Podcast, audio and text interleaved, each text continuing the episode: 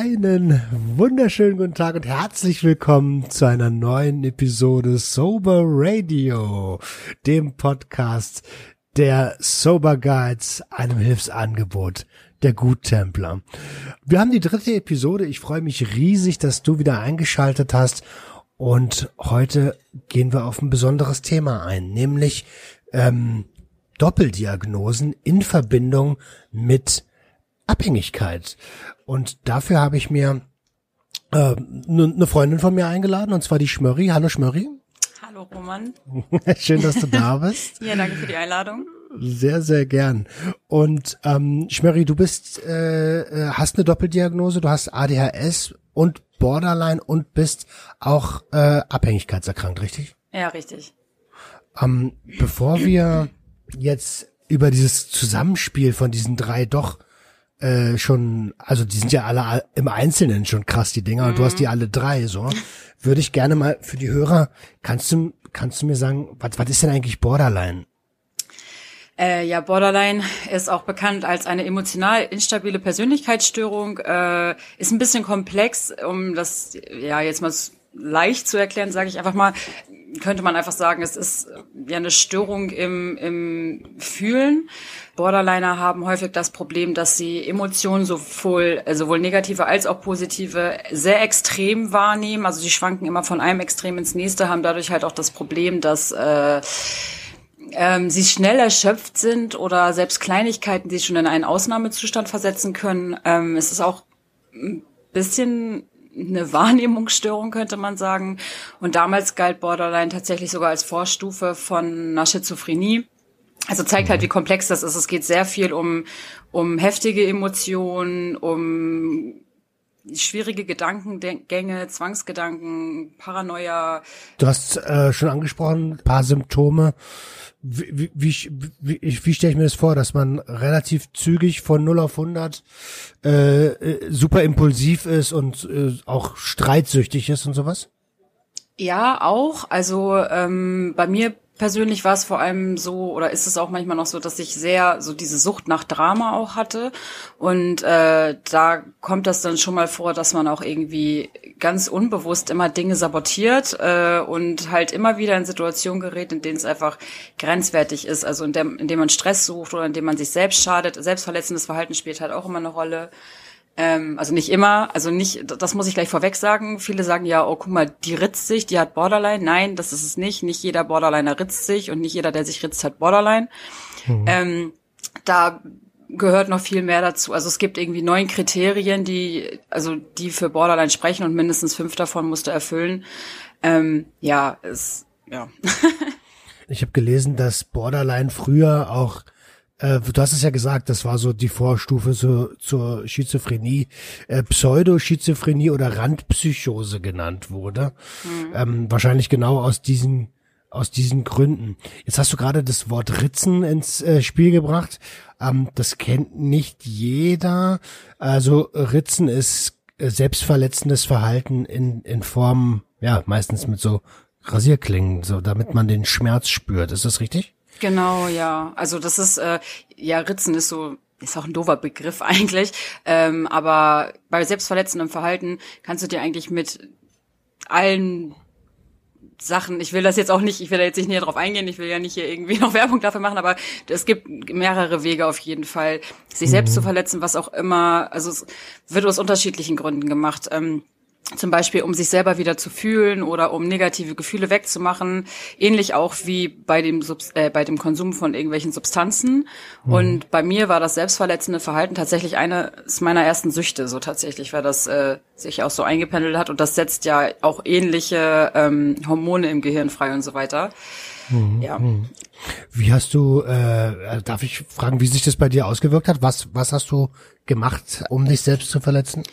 Also ich habe mich tatsächlich geritzt. Ich habe irgendwie mit 13 in einem Bravo-Artikel ähm, von einem Mädel gelesen, die das gemacht hat. Und dann hatte ich einen Vorfall damals, äh, der mich emotional sehr mitgenommen hat. Und dann hatte ich mich an diesen Artikel erinnert und dachte, ja, probiere ich das mal aus. Vielleicht bringt mir das ja auch was, einfach um ähm, ja das Gefühl quasi zu substituieren, also um es einfach ja, zu ersetzen mit was anderem.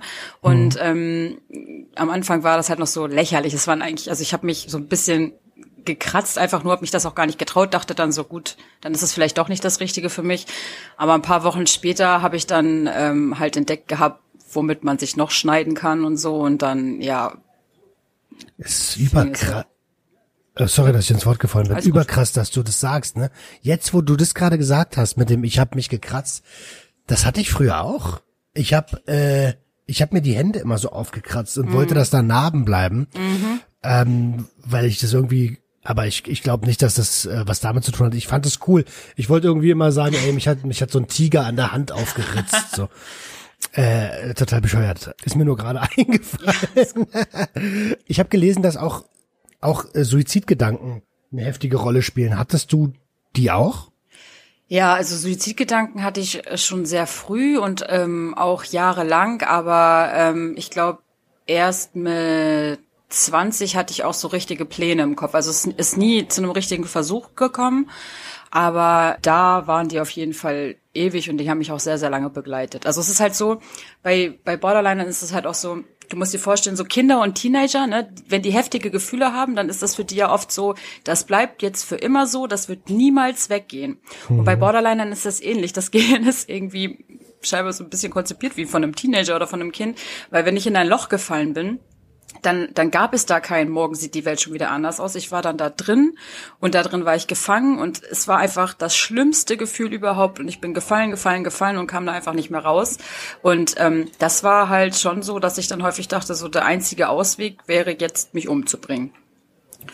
Mann, ja. Mann, krass. Also erstmal danke, dass du so offen darüber redest. Ähm, das ist ja auch nicht selbstverständlich. Und ich glaube, so konnte, kann man sich jetzt mal schon mal so ein bisschen einen, einen Eindruck verschaffen. Also es, am Ende ist das eine komplett zerrüttelte Gefühlswelt. Man hat Probleme, eine gesunde Beziehung mit sich selbst und mit den Mitmenschen ähm, zu führen und ist einfach hardcore-mäßig impulsiv. Das habe ich richtig gecheckt, ne? Genau, ja, also die Sache ist halt auch, ähm, Borderline hat auch immer ganz viel mit nicht vorhandenem Vertrauen zu tun. Also wenn du als Kind schon unter Bedingungen aufwächst, in dem du einfach dieses Urvertrauen zu deinen Eltern zum Beispiel nicht entwickeln kannst oder zu, zu den Bezugspersonen, ähm, entsteht daraus halt häufig einfach diese Störung. Und das ist halt auch bewiesen, dass Borderliner im Gehirn einfach wirklich auch Störungen in den Vorgängen haben. Ich weiß nicht, wie ich das jetzt richtig Worte fassen soll. Mhm. Ähm, und das sorgt halt dafür, dass sich das häufig bis ins Erwachsenenalter äh, halt hinzieht.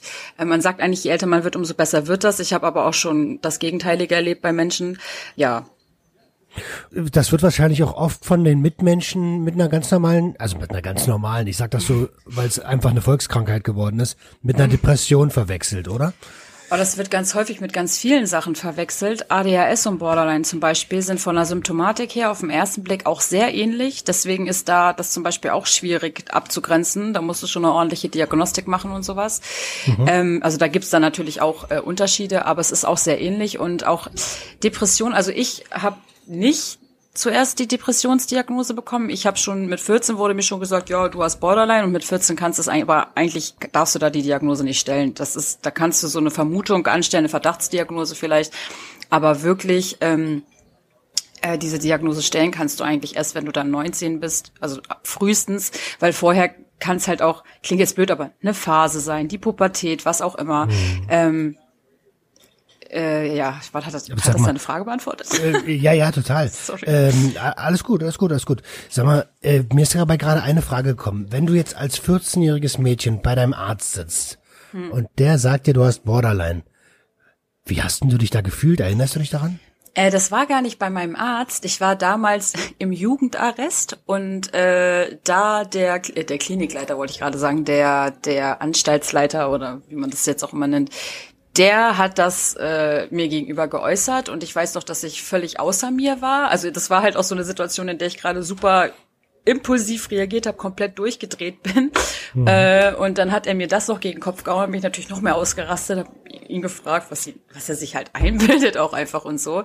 Mhm. Ich das damals auch gar nicht so greifen konnte irgendwie. Das, da war halt tatsächlich, weil ich immer so ausgeflippt bin und weil ich mich halt schon selbst verletzt hatte, ähm, war das wohl einfach so ich weiß auch nicht mehr, wie er das gesagt hat. Auf jeden Fall hat er es mir irgendwie gegen den Kopf geworfen und dann stand das im äh, Raum.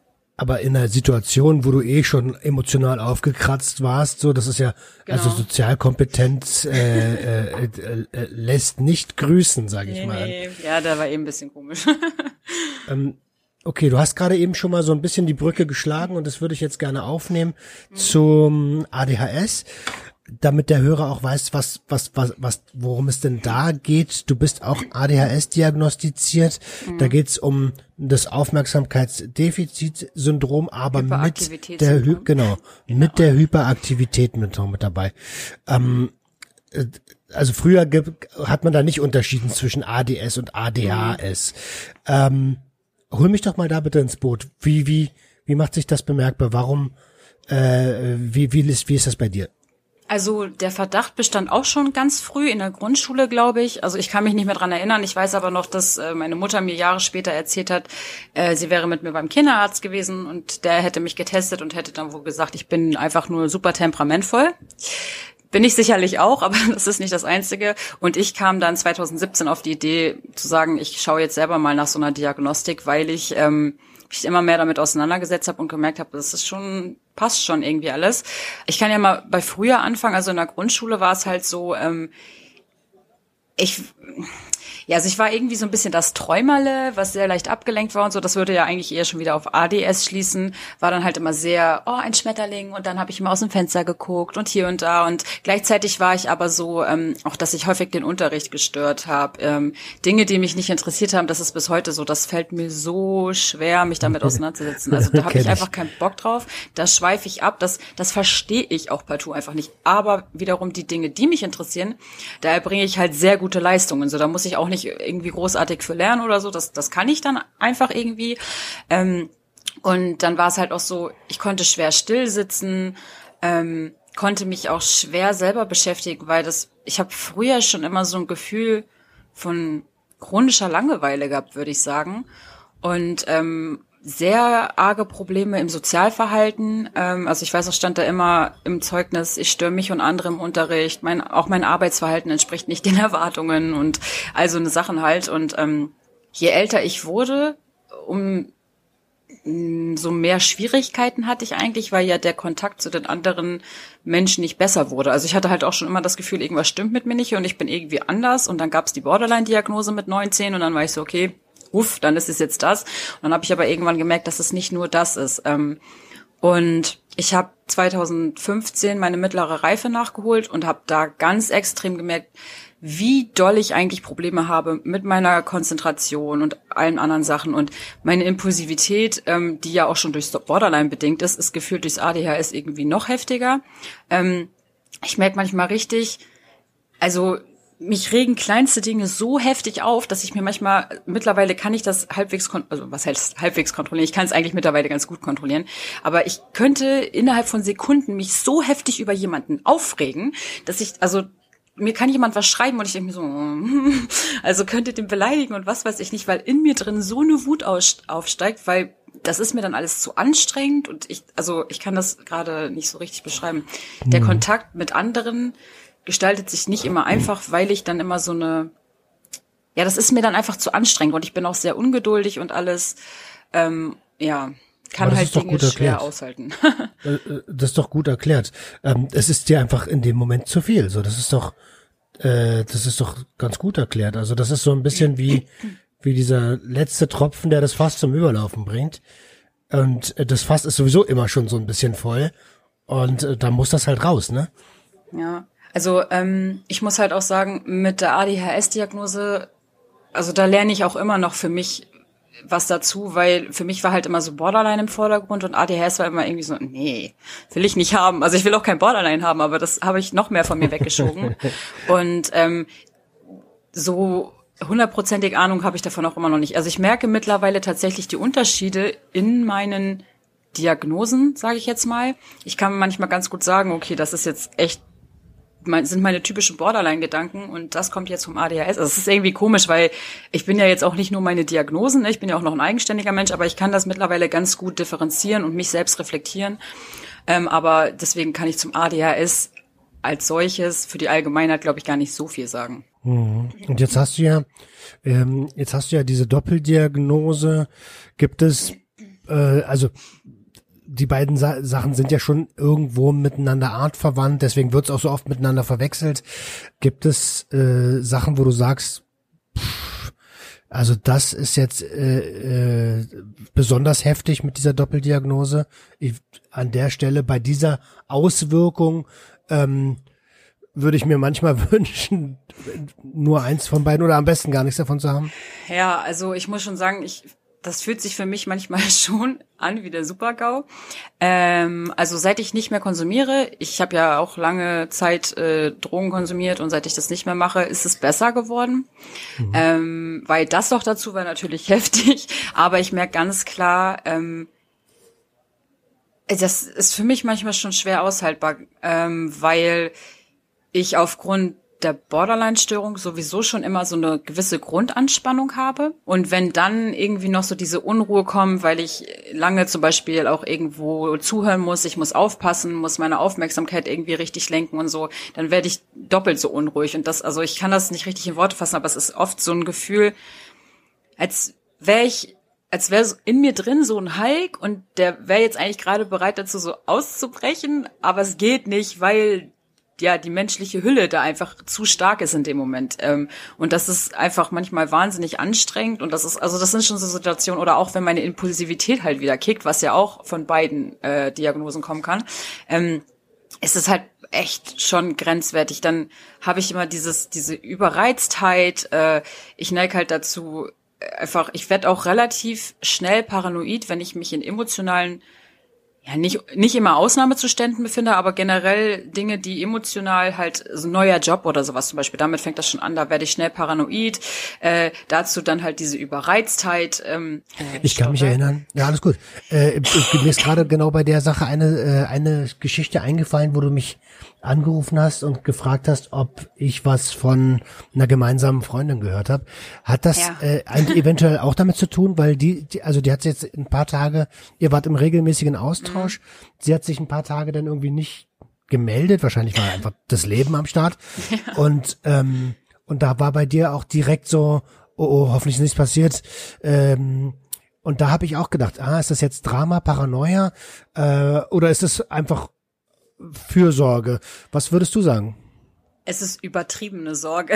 Also ich bin schon ja auch ein sehr fürsorglicher Mensch, aber es ist auch übertriebene Sorge. Das ist etwas, was ich tatsächlich, äh, wenn ich das jetzt so irgendwo einkategorisieren müsste, würde ich das zum Borderline zählen, mhm. weil ähm, für mich Borderline auch viel mit Zwangsgedanken, sage ich jetzt mal, zu tun habe. Also ich hänge auf Gedanken fest und komme dann da auch nicht runter und ich mache mir halt übertrieben Sorgen. Also so wie jetzt in dem Fall mit der Freundin ähm, dass ich wirklich so gar keine Reaktion von ihr bekomme ein paar Tage lang. Die Nachrichten kommen nicht an und ich denke mir so, oh Gott, was ist da passiert? Und ich komme so lange von dem Gedanken auch nicht runter, bis ich dann endlich ein Lebenszeichen habe. Also das fing auch das ein gutes Beispiel ist auch äh, mein Partner damals.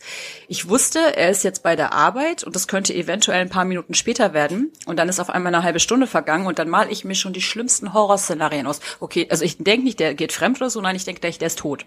Also bei mir ist gleich immer ein Katastrophendenken, so, okay, dieser Mensch ist jetzt tot, der hat einen Unfall, oh mein Gott, der liegt im Krankenhaus, was ist los? Also das ist ganz klar einfach so ein, in meinen Augen so ein Borderline-Ding. Einfach so, ja, übertriebene Gedanken und das sind dann auch wirklich so Zwangsgedanken, von denen ich, wie gesagt, erst dann runterkomme, wenn man mir das Gegenteil beweist, so, ne? Und das, das ist in ganz vielen Bereichen so und einfach manchmal wahnsinnig schwierig.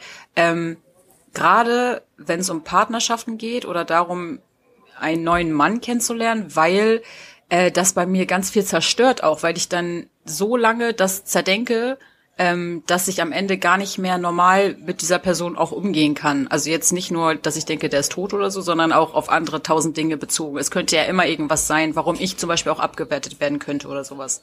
Ja, vor allen Dingen denke ich mal, dass, dass der, ja total, ich verstehe es total. Okay, gut. ich, ich denke, dass der, dass der Partner dann auch, äh, es ist ja erstens für euch beide super schwer, dann Vertrauen aufzubauen, weil auch der, der Partner dann wahrscheinlich irgendwie oft denkt, oh Gott, jetzt hat sich oder hat mein mein Partner schon wieder das und das und das und sein Verhalten voll anpassen muss. Und das ist ja anstrengend für alle beide, ne? Hm, ja, schon. ähm, aber ich würde gern, äh, also wir sind jetzt so ein bisschen auf ADHS eingegangen, wir sind mhm. auf Borderline eingegangen.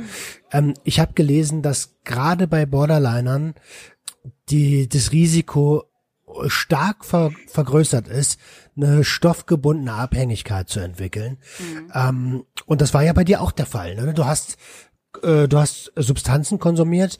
Ähm, welche Substanzen waren das? Also das allererste, was ich jemals konsumiert habe, war Nikotin und Alkohol. Mhm. Und äh, danach, sorry, danach kam halt ja ganz klassisch, sage ich jetzt mal, auch wenn ich es nicht als Einstiegsdroge werten möchte, aber ganz klassisch angefangen mit äh, Cannabis, dann ähm, Ecstasy, Kokain und ab da an alles aufwärts äh, von Crystal über Amphe und letztendlich bin ich dann auch äh, bei den Opioiden und Opiaten gelandet, also äh, Subotex, also Ersatzdrogen für Heroin und danach kam das Heroin und äh, also wirklich so von den gängigen Sachen, sag ich jetzt mal, einmal quer alles durch. Ähm, ja. Okay, ähm, genau, das habe ich nämlich auch gelesen. Also Alkohol, äh, also äh, äh, am, am meisten Downer, also Alkohol, Cannabis, Opioide, ähm, dass das bei Borderlinern ziemlich oft auftritt, Medikamentensucht, mhm. ähm, aber auch nicht stoffgebundene Süchte. Und bevor wir jetzt noch mal auf deine Drogenerfahrung ähm, gehen, würde ich dich gern fragen, ob du da auch äh, was hast, sowas wie Internetsucht, Kaufsucht, äh, Spielsucht, Sexsucht. Ähm, wobei ich dazu sagen muss, du musst auf nichts antworten, was du nicht antworten möchtest, ne? Alles gut. Du weißt ja, ich bin immer gerne offen und ehrlich in den ganzen in jeglicher Hinsicht. Und äh, also meine allererste Sucht, ich dachte immer tatsächlich, was heißt ich dachte immer, ich dachte ab irgendwann meine allererste Sucht wäre wirklich das Ritzen gewesen, also das selbstverletzende Verhalten. Und dann ist mir aufgefallen, meine allererste Sucht war eigentlich das PC-Spielen, aber nicht so, wie man das kennt, wie die wie die Jungs dann immer vom PC saßen, hier ein bisschen gedaddelt, Ego-Shooter und so. Nee, ich habe die Sims gespielt, stundenlang, tagelang, bis tief in die Nacht und das war wohl meine allererste Sucht. Ähm, danach kam tatsächlich das selbstverletzende Verhalten und bis heute habe ich ein ganz großes Problem mit Medien, dabei aber äh, hauptsächlich auf mein Handy bezogen. Also ich bin absolut handysüchtig. Das ist äh, teilweise auch Kompensation tatsächlich, weil ich ja jetzt nicht mehr, also nichts, keine Stoffe mehr äh, konsumiere.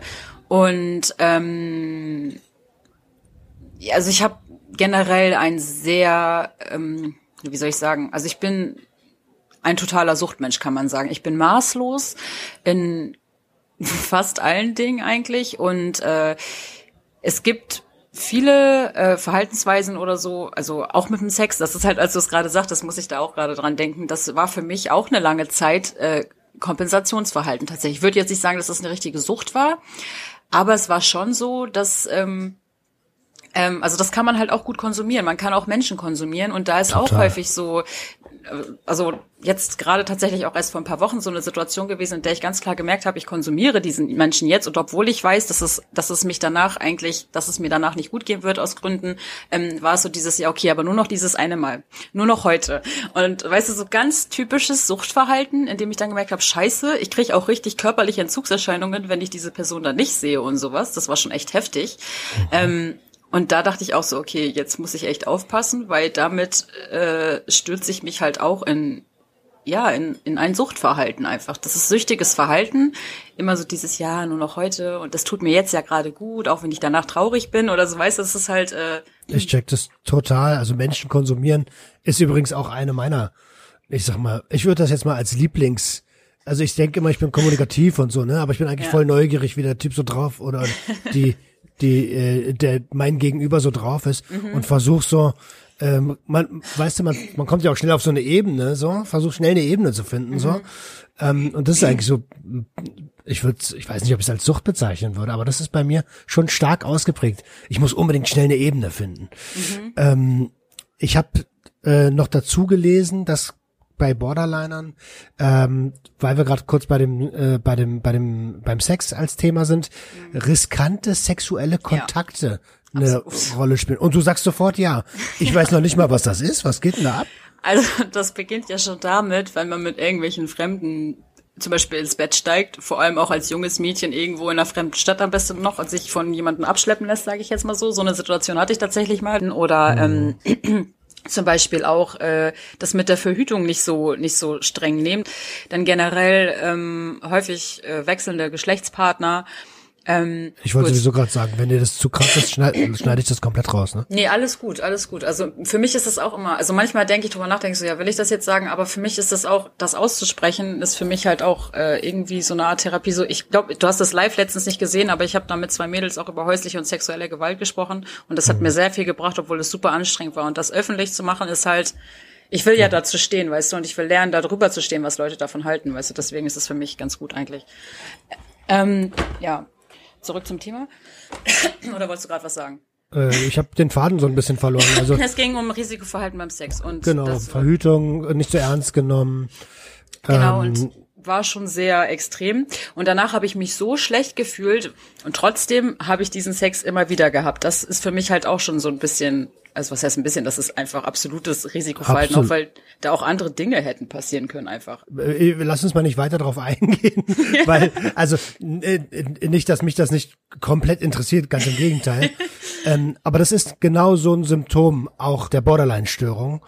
Und ich finde halt auch wichtig, das zu erwähnen, weil gerade wie du ja auch sagtest, du kannst dir darunter gar nichts vorstellen und es ist ja nicht immer nur dieses, ich schlafe mit vielen Männern oder so, und es ist auch die Art und Weise, wie man Sex hat und das war in meiner Jugend oder beziehungsweise in meinen frühen Zwanzigern war das schon echt heftig. Krass, und dann kam aber noch der Konsum, der war ja immer mit dabei, ne? Im Vorgespräch hast du mir gesagt, der Konsum ist eigentlich ein Symptom von eben genau diesen beiden Erkrankungen. Ähm, erklär mir das mal bitte ein bisschen genauer. Ja, also es ist so, ich kann mir gut vorstellen, wenn ich jetzt äh, ein komplett mental gesunder Mensch wäre, dass ich vielleicht nicht süchtig geworden wäre. Kann man natürlich nicht ausschließen, äh, weil es wird ja nicht nur jeder süchtig, der irgendwie eine psychiatrische Diagnose hat. Mhm. Aber als ich, also bei mir fing das Problem mit den stoffgebundenen Süchten eigentlich an, als ich das erste Mal Ecstasy konsumiert habe. Äh, weil ich weiß noch, das erste Mal war halt echt so, dass ich ähm, dachte, also das fing an zu wirken und dann stand ich da dachte mir so, boah, das ist es. Das ist das Gefühl, nachdem ich unterbewusst immer gesucht habe. Es hat mir immer gefehlt, es war alles schön, ich war wie auf Wolken, die Welt war toll, es gab keine Probleme. Ähm, und ab da war der Grundstein eigentlich schon gelegt, dieses, an dieses Gefühl wollte ich immer wieder rankommen. Und ähm, weil mir das halt einfach gefehlt hat, so, ne? Ja, genau, das ist das ja. Also warum, warum als Symptom? Und du hast es eigentlich schon ganz gut erklärt. Es, ähm, es ist nicht immer die psychische Erkrankung äh, Grundlage für eine Abhängigkeit. Also es können natürlich auch mental gesunde äh, Kinder irgendwann abhängig werden. Mhm. Aber ich glaube ganz fest, und das hatten wir in der letzten Episode mit dem Herbert Ziegler auch, dass immer immer, immer irgendeine Ursache, ein, ein Trauma, der der Auslöser für eine Abhängigkeitserkrankung ist oder für eine Abhängigkeit ist. Ähm, genau. Oder meine Frage war, wie macht sich das bemerkbar mit dem mit dem Borderline und dem ADHS? Genau, ich glaube, beim Borderline war es einfach so dieses ähm, ja, mal was anderes zu fühlen oder vor allem auch gerade, also ich habe auch, ähm, als ich dann schon ein bisschen länger konsumiert hatte, kamen dann halt auch Situationen, in denen ich konsumiert habe, obwohl es mir äh, obwohl der Konsum schon scheiße war. Also ich hatte zum Beispiel irgendwie meinen Absturz auf Ecstasy oder was weiß ich. Ich habe so viel konsumiert, dass es mir richtig, richtig schlecht ging. Sobald dieses Gefühl aber nachließ, musste ich sofort weiter konsumieren, weil dann da wieder diese Leere war. Also es ging halt bei mir, ähm, also es war mir damals nicht bewusst, aber ich glaube, es ging halt vor allem halt auch darum, ähm, diese Leere zu füllen und irgendwas anderes zu fühlen, vor allem aber auch halt auszubrechen aus äh, diesem Alltag, den ich hatte. Und ähm, es gab auch eine Situation mit 15, wo ich ganz bewusst nach einem Vorfall halt dann was konsumiert habe, einfach um dieses negative Gefühl wegzumachen. Und ich weiß noch, wie ich damals dachte, so, okay, jetzt habe ich wirklich ein Problem, weil jetzt mache ich es nicht nur aus Spaß, jetzt mache ich es wirklich auch als, als Problembewältigung quasi. Mhm. Ähm, und genau, für mich war tatsächlich früher immer so mehr die aufputschenden Sachen interessant, bis ich dann irgendwann beim Subotex angekommen war.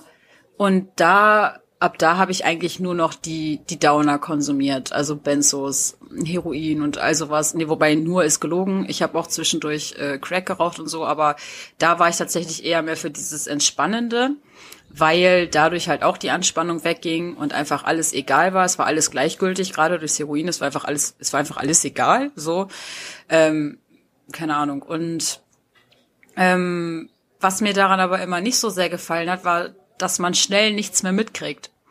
Ähm, bei den Benzos vor allem auch, ich fand Benzos ja super, weil Benzos bisher das einzige Mittel waren, mit denen ich wirklich tiefenentspannt sein konnte. Da habe ich immer richtig gemerkt, boah, geil, jetzt fällt gerade so die Anspannung von mir ab. Ich war richtig so, also richtig, als würde mir so eine Last von den Schultern genommen werden. Allerdings ähm, habe ich das halt auch häufig in Kombination mit Alkohol äh, konsumiert, was man auf gar keinen Fall machen sollte, weil es einfach super gefährlich ist. Absolut. Ähm, und ich habe wahnsinnig viele Blackouts. Ich habe so viele Blackouts. Ich habe ich hab, äh, Strafanzeigen bekommen für Dinge, aus Städten, da kann ich mich nicht mal mehr dran erinnern, dass ich überhaupt da war, in Kombination dann auch noch mit dem Heroinkonsum, war sowieso, dass mir da nichts passiert ist, ist ein Wunder. Ähm, ja, also das war halt immer so dieses, vor allem halt entweder irgendwas Gutes fühlen oder gar nichts fühlen. Das war oft so dieses, was ich damit mhm. erreichen wollte. Mhm. Also da sehe ich mich auch komplett drin wieder. Ähm, bloß alle negativen Gefühle ab töten, so. Gar nichts fühlen ist in Ordnung, damit komme ich klar. Aber gut fühlen ist noch besser und schlecht fühlen aber gar nicht. Buh, schnell mhm. weg. Jetzt, äh, jetzt haben wir natürlich nicht ganz so viel Zeit, um noch über, du hast schon viele Sachen gerade angeschnitten, Konsumerfahrungen. Ähm, du hast einen eigenen Podcast, äh, der Sehnsüchtig Podcast. Wer, wer da mehr über dich erfahren möchte, der kann da gerne mal hineinhören. Da werden noch ganz viele Themen angeschnitten, wie äh, äh, Knast, wo ich auch zu Gast sein durfte, und ähm, generell Konsumerfahrungen. Ich würde aber gern heute bei der Thematik äh, Drogenkonsum, Borderline, ADHS bleiben. Mhm. Und das hast du schon echt gut angeschnitten. Äh, äh, jetzt, jetzt bist du ja abstinent, ne? Du bist ja abstinent, ja. also man kann das schaffen. Wie bist denn du das angegangen? Also wie hast du gemerkt, okay, ich muss jetzt hier mit meiner Doppeldiagnose, mit meiner Abhängigkeit, ich muss jetzt hier irgendwie mal mein Leben geschissen kriegen. Ich wurde auch schon so häufig gefragt, äh, ja, wie hast du das geschafft und so. Ich kann es aber immer gar nicht so richtig beantworten. Also ich muss dazu sagen, die illegalen Substanzen, die sind eigentlich schon weg gewesen seit 2015, glaube ich. Also ich war ja inhaftiert, bin in der Haft clean geworden und als ich dann genau Februar 2015 entlassen wurde, war für mich jetzt so auf jeden Fall keine illegalen Drogen mehr, aber irgendwas muss her. Ich hab Bock auf Rausch und ich brauche auch irgendwas, also Alkohol. So, äh, ich habe dann noch einmal, äh, weiß ich, in dem Jahr, also 2015 Ecstasy konsumiert und einmal Koks und fand beides total widerlich. Mhm. Ähm, und habe dann halt automatisch mehr getrunken. Und äh, dazu muss ich sagen, dass halt irgendwie der Alkohol eigentlich auch nie mein Ding war. Ich fand den Rausch eklig, ich fand besoffene Menschen eklig und mir war auch ständig schlecht davon und mir hat es auch einfach nicht geschmeckt. Trotzdem ist dadurch einfach eine Suchtverlagerung entstanden. Und davon wegzukommen, war für mich so viel schwerer als von den illegalen Substanzen. Ich ähm, wirklich ausschlaggebend war, glaube ich, einfach dieses, ich habe ähm, 2019, in, also ich habe ja alles auf dem zweiten Bildungsweg nachgeholt und habe dann ähm, meine erste Ausbildung erst 2017 begonnen ähm, und wurde da aber 2000, ja 2019 im Februar gekündigt habe dann nochmal eine Ausbildung angefangen gehabt im August 2019 und bin dort dann Ende September 2019 entlassen worden. Ähm, und da es mir das ganze Jahr über eh schon total schlecht ging ähm, und ich einfach nach diesem zweiten Ausbildungsverlust innerhalb weniger Monate so gar keine Perspektive und keine Hoffnung und nichts mehr irgendwie für die Zukunft hatte, war für mich so das Ding, wo ich dachte, Scheiße, ich muss jetzt endlich was tun. Ich habe jetzt keine Ausreden mehr. Das ganze Jahr 2019 habe ich gesagt, ich kann nicht auf Entgiftung, weil ich muss arbeiten. Ich habe eine neue Ausbildung. Ich habe dies, ich habe das. Habe immer mhm. Ausreden gefunden. Habe es selber mal versucht. Ich habe es zehn Tage geschafft. Dann war ich wieder rückfällig. Und ähm, dann war wirklich so der Punkt, an dem ich gesagt habe, okay, ich habe ich hab jetzt keine Ausreden mehr. Und bevor ich am Ende noch meine Wohnung verliere, warum auch immer, muss ich jetzt was tun. Dann habe ich mir ähm, einen Termin auf Entgiftung geholt und dann ging eigentlich alles ganz schnell ich wollte eigentlich gar nicht auf Langzeittherapie. Ich weiß noch, am ersten Tag wurde ich gefragt, und was möchten Sie machen hier nach? Wie ist es mit einer Reha? Und ich so, nee, auf gar keinen Fall, gar keinen Bock drauf. Ähm, ja, und zwei Tage später, und zwei Tage später saß ich da und dachte so, fuck, ich glaube, ich, ich, ich muss das tun. So, was soll ich sonst machen? Und dann gehe ich jetzt wieder nach Hause und dann? Was mache ich dann? Ich, ich habe einfach gerade nicht mal mehr richtig so Lebenswillen, weil es, es hat einfach keinen Sinn mehr alles so, ne? Und dann dachte ich mir, okay, scheiß drauf. Äh, das war so eine Bauchentscheidung. Ich bin dann direkt zum Arzt gegangen, habe gesagt, so, Leute, hier, bitte schickt mich zum Sozialarbeiter, ich will einen Antrag stellen.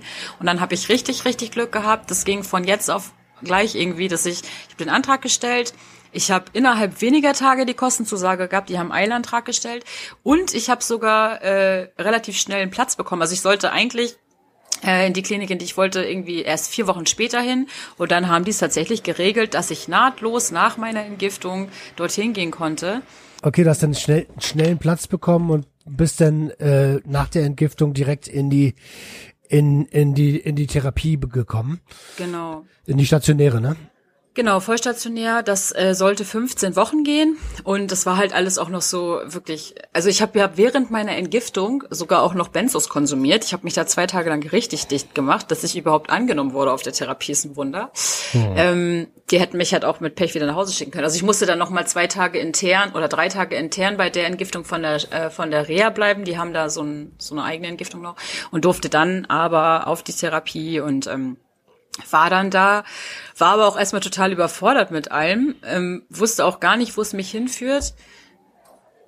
Hab das tatsächlich auch nochmal unterbrochen, beziehungsweise musste ich äh, unterbrechen, weil ich da rausgeworfen wurde. Ähm, hab mich dann, also aber nicht wegen des, wegen eines Rückfalls oder so, da gab's halt äh, mit einem mit Rehabilitanten Probleme. Und dann habe ich aber alles daran gesetzt, wieder dahin zu kommen, weil ich dann, das war halt letztes Jahr im Januar, also Januar 2020, da war ich dann schon so weit, dass ich gesagt habe, okay, jetzt will ich aber, ich habe das jetzt schon irgendwie zwei Monate oder was es war ausgehalten, nicht zu konsumieren und so weiter und ich, ich möchte das jetzt schaffen. Und ähm, hatte dann sechs Wochen, in denen ich wirklich richtig am struggeln war. Irgendwie, es war alles total schwierig. Ich musste auf meine Kostenzusage warten. Dann hatte ich keine Therapie und nichts. Ich konnte nur zu meiner Selbsthilfegruppe gehen und hatte so oft Suchtdruck und war so oft kurz vorm Rückfall. Hab's Gott sei Dank irgendwie geschafft. War dann wieder auf der Therapie.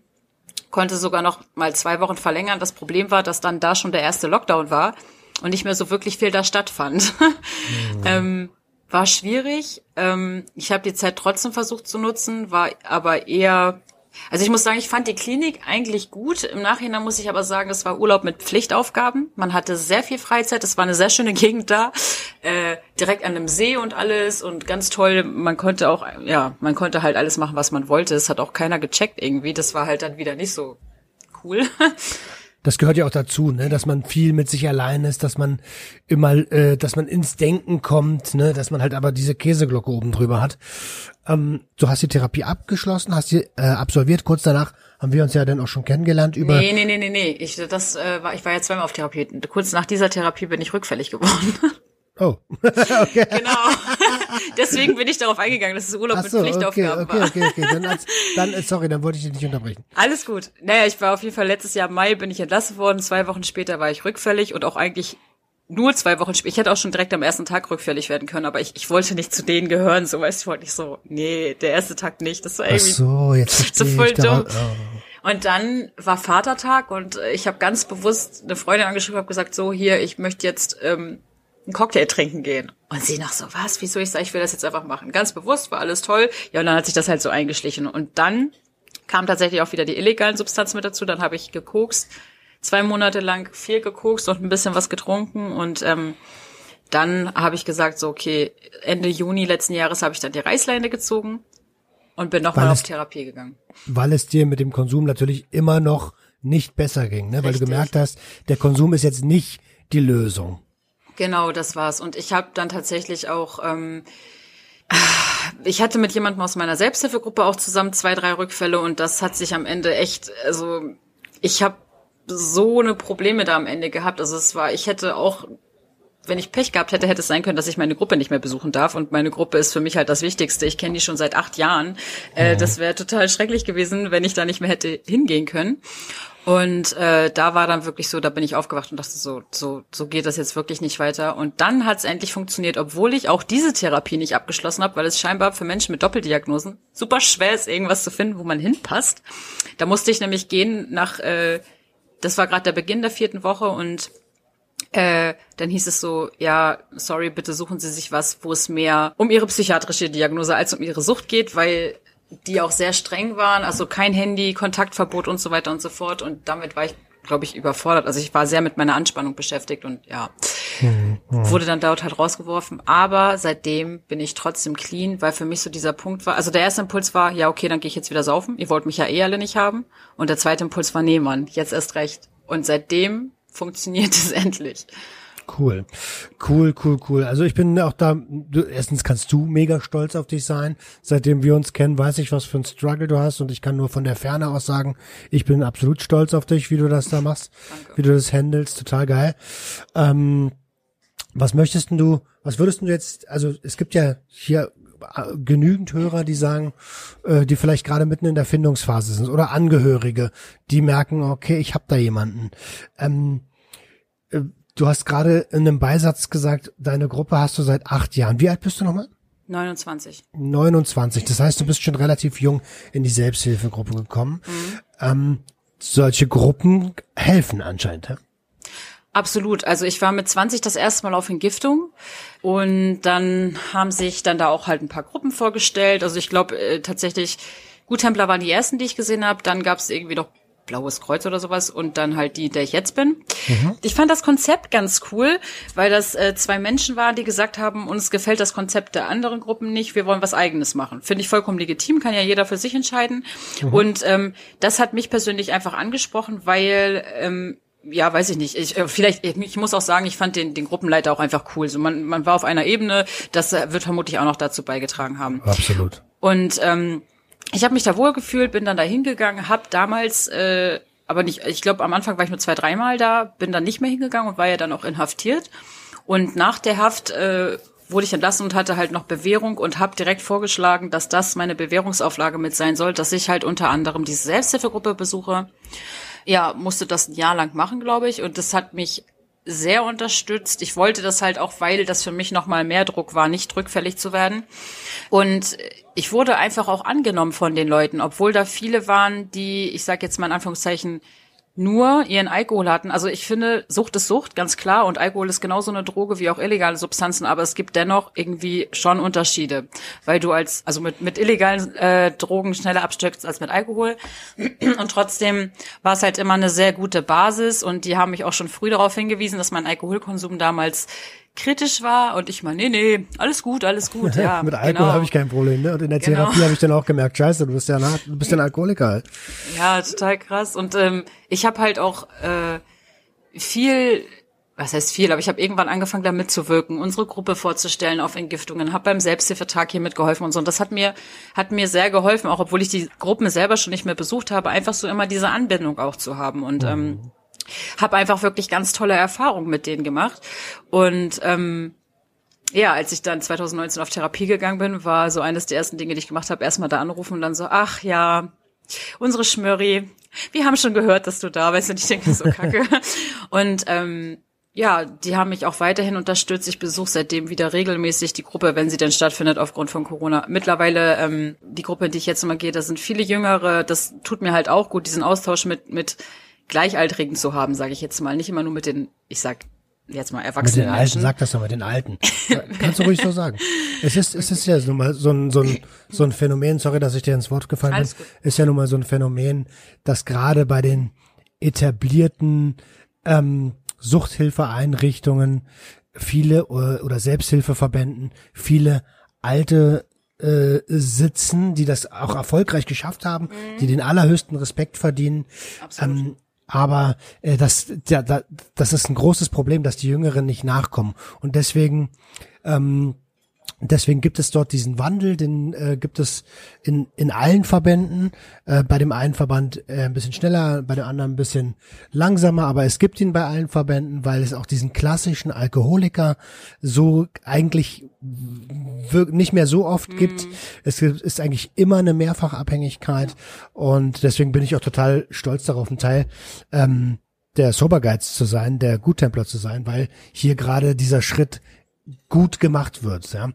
Ähm, und ich kann nur empfehlen, genauso wie du es ja auch sagst, ähm, schaut doch ruhig mal vorbei. Die Gruppen, die helfen tatsächlich, die können tatsächlich helfen. Ja. Und keiner dieser Selbsthilfeverbände ähm, nimmt die absolute äh, Hilfevorstellung für sich in Anspruch. Am Ende arbeiten wir alle Hand in Hand und am Ende zählst du als Hilfesuchender oder zählt dein Kumpel, Lebenspartner oder wer auch immer dein Angehöriger ähm, als Hilfesuchender, ähm, um dort einfach ähm, ja, ich sag mal ganz salopp, wieder in die Spur zu kommen.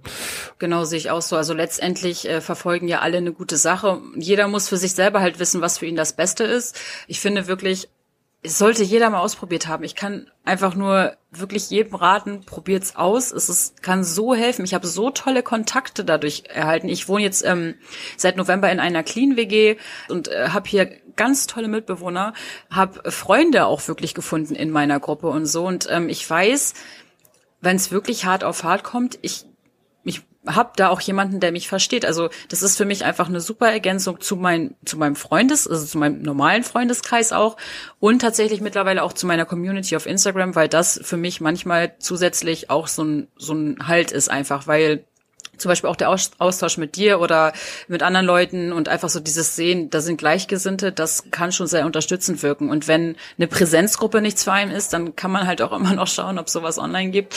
Ähm, es wird immer irgendwie Möglichkeiten geben, sich da auszutauschen und Halt zu finden. Und es ist so wahnsinnig wichtig, verstanden zu werden. Deswegen kann ich es einfach nur jedem ans Herz legen. Ich finde, das sind perfekte Schlussworte. Ähm, ich würde gerne natürlich noch ergänzen, äh, sollte es bei dir keine Präsenzgruppe geben, ruf uns gerne an bei den Sober Guides. Du findest die Nummer unten in den Show Notes, äh, beziehungsweise die Webseite in den Show Notes. Ähm, die, es ist natürlich absolut kostenfrei. Dir stehen dort ähm, selbst äh, Leute zur, zur Stelle, die selbst Erfahrungen haben, die selbst abstinent geworden sind oder suchtmittelfrei leben aktuell und die wissen alle, wovon sie reden. Also ruf gern an und äh, dann gucken wir, ob wir zusammenkommen, wie wir zusammenkommen. Schmörri, ey, nochmal von ganzem Herzen lieben, lieben Dank, dass du dir so spontan auch die Zeit, also die Episode war für später geplant eigentlich, äh, so spontan die Zeit genommen hast, um mit Gerne. mir und mit uns über deine Doppeldiagnose und die Abhängigkeit zu sprechen. Ich hoffe, du als Hörer da draußen konntest ein bisschen was für dich mitnehmen, auch wenn es nur der eine oder andere, oder was heißt nur, auch wenn es der eine oder andere Augenöffner war. Ähm, ja, lieben, lieben, lieben Dank. Und ich verlinke natürlich deine Präsenzen unten in den Show Notes, ne? Danke. Wunderbar. Dann macht's gut und wir hören uns nächste Woche, wenn es wieder heißt, herzlich willkommen zum Sober Radio. Ciao, Bis ciao, bald. ihr Lieben. Tschüss.